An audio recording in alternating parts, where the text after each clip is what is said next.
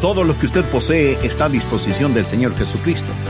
Quiero decir, si Jesús le pidiera ahora mismo el único y último centavo que usted tiene, se lo daría. ¿Y qué si le pidiera sus últimos 100 dólares? La verdad es que lo último que le daríamos serían nuestros recursos financieros o algo de nuestras posesiones materiales. Porque ahora, aún entre creyentes de larga data, vemos, tenemos y atesoramos las cosas como exclusivamente nuestras. Y pudiera ser que los que se sienten más espirituales algo le den al Señor en términos de adoración, devoción, tiempo, talento y como última cosa, finanzas. Sabía que todo, absolutamente todo le pertenece a Dios, incluso su propia vida. Esto y mucho más vamos a aprender al terminar nuestro estudio de la asombrosa iglesia del primer siglo. Bienvenidos a El Amor que Vale, con el pastor, maestro y autor, Dr. Adrian Rogers, supliendo las necesidades de la gente con la verdad de la palabra de Dios, trayendo personas a Cristo, transformando vidas alrededor del mundo y ayudándole a usted a descubrir el poder del amor más grande, el amor que vale. Quédese con nosotros y escuche al Dr. Adrian Rogers en la voz del pastor Lenín de Llanón. ¿Sabe cuál es la confesión al Señor Jesucristo en el Nuevo Testamento? No es el caminar por el pasillo de una iglesia y estrechar manos con el pastor, aunque no hay nada de malo en eso, que es algo previo a nuestra real confesión de Cristo, que es el bautismo. En esa forma confesamos a Cristo. El bautismo público y abierto es la manera en que usted reconoce y confiesa a Jesucristo. Usted se identifica con Cristo en las aguas del bautismo del creyente. ¿Qué derecho tiene usted de decir que es discípulo de Cristo si es que no ha tenido el bautismo del creyente?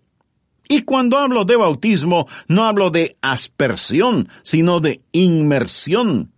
Aspersión no es bautismo.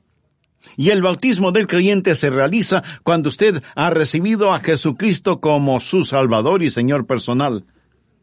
Si usted fuera bautizado antes de ser salvado, eso sería como tener su funeral antes de que se muera. El problema es que este asunto lo estamos entendiendo al revés. La Biblia jamás dice bautízate y cree, pero sí enfatiza el creer y ser bautizado. Es una manera de confesar al Señor.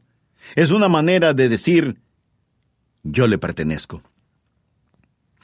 Hace años leí acerca de un niño que aceptó al Señor en la iglesia infantil. No durante el culto de adoración, sino en el servicio diseñado para los niños. El pastor de la iglesia infantil le dijo a este niño, Hijo, ahora necesitas ir al culto grande y decirles que ha sido salvado y necesita ser bautizado. Bueno, el niño no entendió completamente eso y acercándose al pastor principal le dijo, Pastor, ya he sido salvado y ahora necesito ser anunciado. Mi amigo, sin proponérselo, ese niño dijo una gran verdad. Una vez que usted es salvo, necesita anunciarlo. Y cuando se bautiza, usted está haciendo precisamente eso. ¿Qué es la evangelización del pecador? Es la convicción dada por el Señor, es la conversión hacia el Señor, es la confesión del Señor y es el control del Señor. Al final del versículo 38 leemos, y recibiréis el don del Espíritu Santo. Eso significa que el Espíritu Santo viene a usted, lo controla. El Espíritu Santo toma posesión de la persona que ya ha sido comprada con la preciosa sangre de Jesucristo. La verdadera salvación no es solamente el creer algo o realizar alguna cosa, sino el recibir a alguien. La verdadera salvación no es solo el ir al cielo cuando se muera. Eso es solo uno de los resultados. La salvación no es sacar al hombre de la tierra y llevarlo al cielo. La verdadera salvación es que Dios salga del cielo y se llegue al hombre. Luego hay continuidad. Ahora veamos los versículos 41 y 42 del capítulo 2 de los Hechos. Así que Los que recibieron su palabra fueron bautizados y se añadieron aquel día como tres mil personas y perseveraban en la doctrina de los apóstoles. Permítame decir algo que lo he dicho ya muchas veces. Jesús no nos llamó a que hagamos decisiones. Él nos ha llamado para que hagamos discípulos. Una continuidad con el Señor. Eso es lo que somos en relación con la evangelización. Tercero, debemos enlistar a los santos. Una vez que las personas se salvan, ¿qué hacemos? Bien, recordemos lo que dice el versículo 42, y perseveraban en la doctrina de los apóstoles. Una pequeña niña no entendía el significado de la palabra doctrina. Así que, cuando alguien le preguntó qué era doctrina, ella respondió, es lo que la gente necesita cuando se enferma. qué estupenda respuesta. Necesitamos mucho de eso. Las más firmes iglesias son las centradas en la Biblia. Ellos perseveraban en la doctrina de los apóstoles. Esa es solo otra forma de decir que ellos continuaron en la palabra de Dios porque la palabra de Dios les llegó por intermedio de los apóstoles. Permítame personalizar un poco el siguiente punto. ¿Cómo enlistamos a las personas aquí en nuestra iglesia bautista de Bellevue? Primero, las ponemos en una clase de estudio bíblico. Y si usted piensa que eso no es necesario, sí lo es. Porque esa es la forma en que nos conocemos por nombre. Así sabemos cuando alguien está enfermo o en el hospital y podemos orar por esa hermana o hermano y saber cómo podemos ayudarles. Así es como podemos tener compañerismo para orar, para cuidarnos, para compartir con todos en la clase. Pero no solo enlistamos a las personas para que reciban instrucción bíblica, sino también para tener comunión. Y perseveraban en la doctrina de los apóstoles, en la comunión unos con otros. Mi amigo, la comunión entre creyentes no es incidental, es fundamental. La Biblia jamás enseña un cristianismo tipo llanero solitario. Yo necesito de usted usted necesita de mí. Estuve leyendo una interesante porción de las Escrituras relacionada con el apóstol Pablo. ¿Piensa usted que el poderoso apóstol Pablo caminó de esa manera con Jesús?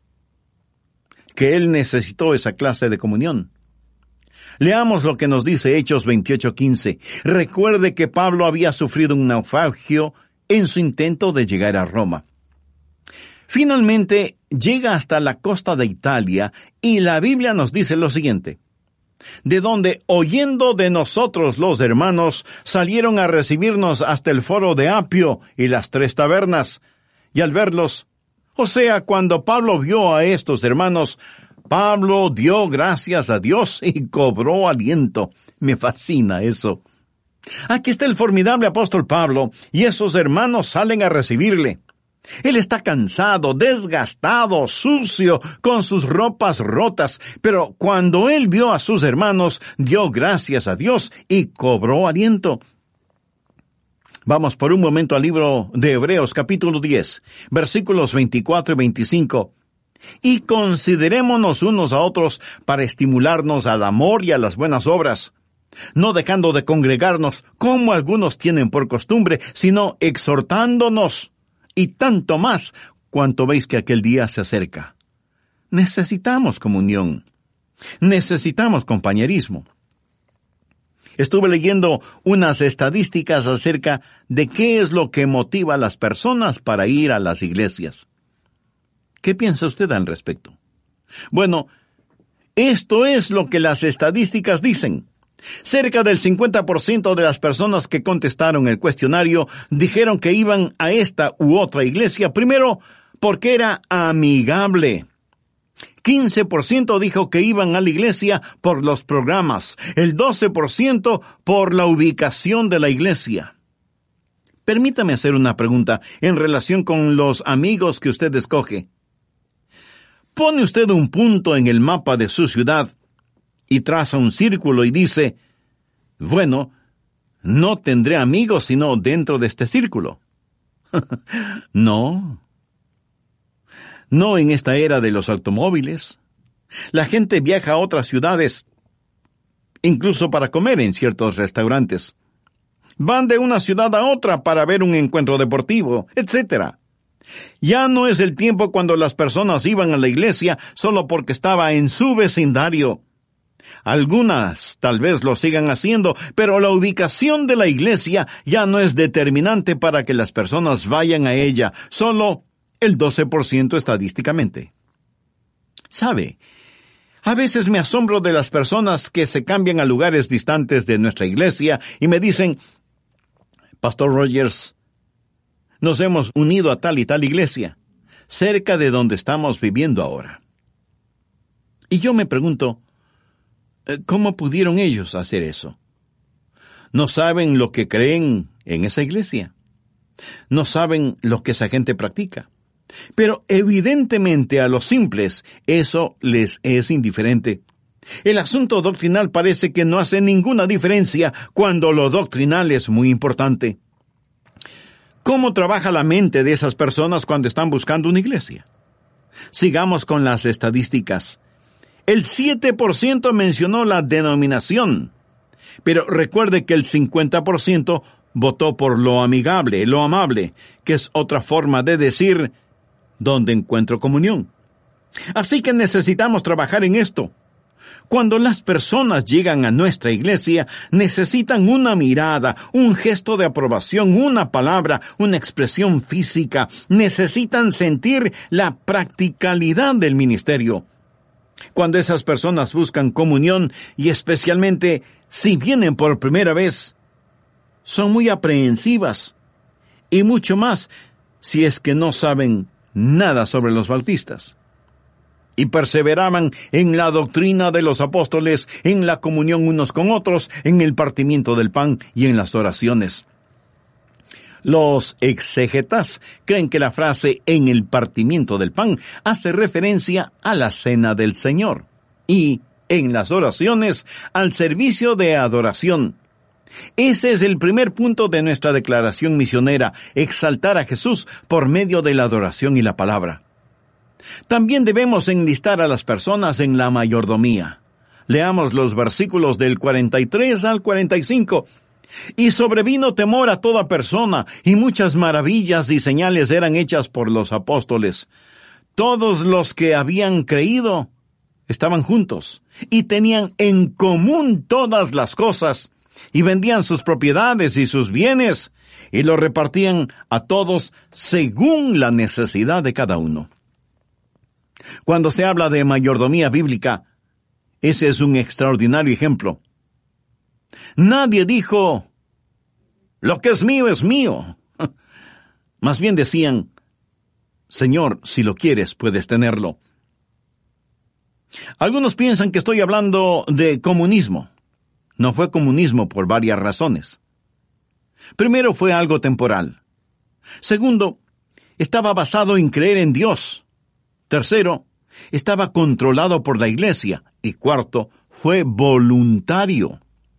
El punto es este, que todo lo que ellos poseían estaba a disposición del Señor Jesucristo. Mi amigo, todo lo que usted posee está a disposición de Cristo. Quiero decir, si Jesús le pidiera su único y último centavo, se lo daría. Debería dárselo, porque todo le pertenece a Él. Pero la verdad es que lo último que le daríamos serían nuestros recursos financieros y nuestras posesiones materiales. Pensamos que solo una décima parte le pertenece a Dios, y el resto es totalmente nuestro. Amigo, todo, absolutamente todo, incluyendo su propia vida, le pertenece a Dios. El diez por ciento es solo una señal de que todo es de Él. No piense que solo un día le pertenece a Dios y que los seis días restantes le pertenecen a usted. Cada día es de Dios. Y Él tiene que ser el Señor sobre todo, y esa es la clase de mayordomía que debemos enseñar. Tantos tienen el temor de que van a dar a Dios demasiado. Usted no puede dar más que Dios. Usted da con una palita pequeña. Dios da utilizando una pala enorme. Dos hombres estaban conversando y el uno le pregunta al otro, ¿das tus diezmos antes o después de pagar tus impuestos? Oh, yo diezmo antes de pagar mis impuestos. ¿Y por qué lo haces así? Porque de esa manera doy más para Dios. Lo que usted no da voluntariamente y alegremente, Dios no lo quiere ni lo necesita. No le torcemos los brazos a nadie forzándoles para que den. Escúcheme. Usted no puede amar a Jesús y no querer dar. Usted no puede tener al Cristo del cual Pedro predicaba si es que no lo exalta. Usted no puede tenerlo sin desear dar y seguir dando. Por eso enlistamos a las personas en las clases de mayordomía. Y si alguien pregunta, Pastor, después de que en la iglesia se construya lo que es necesario construir, ¿dejamos de dar? No. Allí es cuando empezamos verdaderamente, porque vamos a extendernos más y más y compartir a Jesucristo con esta comunidad, en este estado, provincia o departamento, con el país y con el mundo. Y vamos a poner más y más dinero para alcanzar a las personas con el Evangelio del Señor Jesucristo. Por lo cual enlistamos a las personas en evangelismo. Y perseverando unánimes cada día en el templo y partiendo el pan en las casas, comían juntos con alegría y sencillez de corazón, alabando a Dios y teniendo favor con todo el pueblo, y el Señor añadía a la iglesia cada día los que habían de ser salvos. Esta era una iglesia que crecía. No hay nada de malo con una iglesia pequeña. No hay nada de malo con una iglesia grande. Pero algo no está bien con cualquier iglesia que esté en un sector en donde hay muchos inconversos y la iglesia no crece. La iglesia debe crecer. La iglesia neotestamentaria fue tal vez en cuanto a tamaño la más grande iglesia en la historia de la iglesia. Está listo para un pequeño ejercicio aritmético. Quiero mostrarle algo. Veamos Hechos 1.15. En aquellos días Pedro se levantó en medio de los hermanos. Ahora, note que aquí en la palabra de Dios la siguiente frase está entre paréntesis. Y los reunidos eran como 120 en número. Bien, comenzamos con 120. Los doce iniciales ahora son 120. Leamos ahora Hechos 2.41. Así que los que recibieron su palabra fueron bautizados y se añadieron aquel día como tres mil personas. Ese es un buen crecimiento de la iglesia, ¿no le parece? Ahora ya son tres mil ciento veinte creyentes. Pero Hechos 2.47 nos informa que ellos estaban alabando a Dios y teniendo favor con todo el pueblo y el Señor añadía cada día la iglesia los que habían de ser salvos. Más y más cada día y no solamente los domingos. Ahora vamos a Hechos 4:4.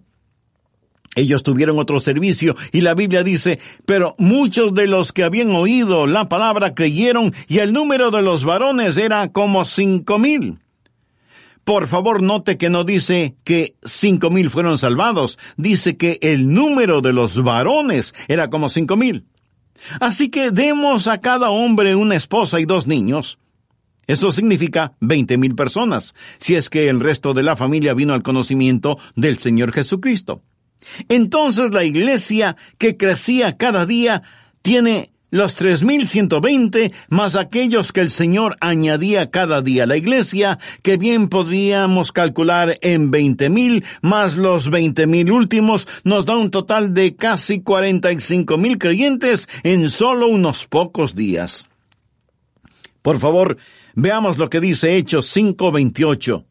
Los miembros del concilio y el sumo sacerdote estaban llamando la atención a los apóstoles porque predicaban el Evangelio de Jesús, diciéndoles, no os mandamos estrictamente que no enseñaseis en ese nombre. Y ahora habéis llenado a Jerusalén de vuestra doctrina y queréis echar sobre nosotros la sangre de ese hombre. De paso, quiero decir que eso es lo que debe hacer la Iglesia, llenar aldeas, pueblos y ciudades con el Evangelio de Jesucristo, empezando con nuestra Jerusalén. Los religiosos dijeron a los apóstoles, ustedes han invadido, han llenado, han saturado esta ciudad con el Evangelio de Cristo. Y ahora veamos Hechos 6-7. Y crecía la palabra del Señor y el número de los discípulos se multiplicaba grandemente en Jerusalén. Recuerdan lo que dice Hechos 2.47, y el Señor añadía cada día a la iglesia los que habían de ser salvos. Ya no es una suma, ahora es una multiplicación. La iglesia está creciendo exponencialmente. El hermano D. H. Carroll, fundador del Seminario Teológico Bautista del Sur, dijo que esa iglesia neotestamentaria tuvo una membresía de más de 65 mil miembros en sus primeros seis meses de vida. Y el doctor G. Camper Morgan dijo que esa iglesia tenía más de 250 mil miembros en los primeros seis meses. Hablamos de iglesias realmente grandes. ¿Para qué existimos? Para exaltar al Salvador, evangelizar al pecador y enlistar a los santos. Nada complicado, ¿verdad? Nada complicado. Pregunto, ¿esto no le emociona a usted? ¿Le gustaría ser parte de esto o solamente quiere seguir respirando, ganar un sueldo o salario y arrastrarse hasta el cielo con una vida desperdiciada? Dele a Dios las gracias si es que va a hacer lo que debe hacer. Quisiera usted decirle a Dios ahora mismo, Señor, hazme parte de esta visión. No quiero ser un aragán, no quiero ser solo un calientacientos en la iglesia. Quiero ser parte de esa visión. Muéstrame, Señor, cuál es esa parte. Padre Dios, que tu mano esté sobre esta iglesia y que tenga un ministerio que sobrepase las barreras denominacionales, raciales y socioeconómicas para compartir a Jesucristo. En su nombre te lo pido. Amén. Si de corazón oró con el pastor Rogers para recibir a Jesucristo como su Señor y Salvador, qué gozo será si nos escribe a El Amor que Vale, P.O. Box 38400, Memphis, Tennessee 38183, Estados Unidos. Nos alegrará tanto saber que ahora usted es parte de la familia de Dios y oraremos por su nuevo caminar con Cristo. Y si desea el mensaje completo de hoy del pastor Rogers, la asombrosa iglesia del primer siglo en CD, tan solo cuesta 6 dólares. Dentro de los Estados Unidos mencione la asombrosa iglesia del primer siglo al llamarnos gratuitamente al 1-800-647-9400. Al llamar al 1-800-647-9400 se le atenderá en español. O si prefiere, envíe su cheque o money order en dólares mencionando la asombrosa iglesia del primer siglo a El Amor que Vale, P.O. Box 38400, Memphis, Tennessee 38183, Estados Unidos. Amigo, amiga, la asombrosa iglesia del primer siglo forma parte de la serie Cómo vivir sobrenaturalmente, volumen 1, compuesta de siete enseñanzas. Encontrará la serie Cómo vivir sobrenaturalmente, volumen 1 en elamorquevale.org. ¿Sabe? El amor que vale se mantiene al aire por el apoyo generoso de nuestros oyentes. Si desea ser parte de esta misión, puede contactarnos en elamorquevale.org. Ha sido un placer estar con ustedes hoy. Le esperamos para el próximo mensaje cuando continuaremos escudriñando aún más con el pastor Adrián Rogers las ricas verdades del amor de Dios, el amor que vale.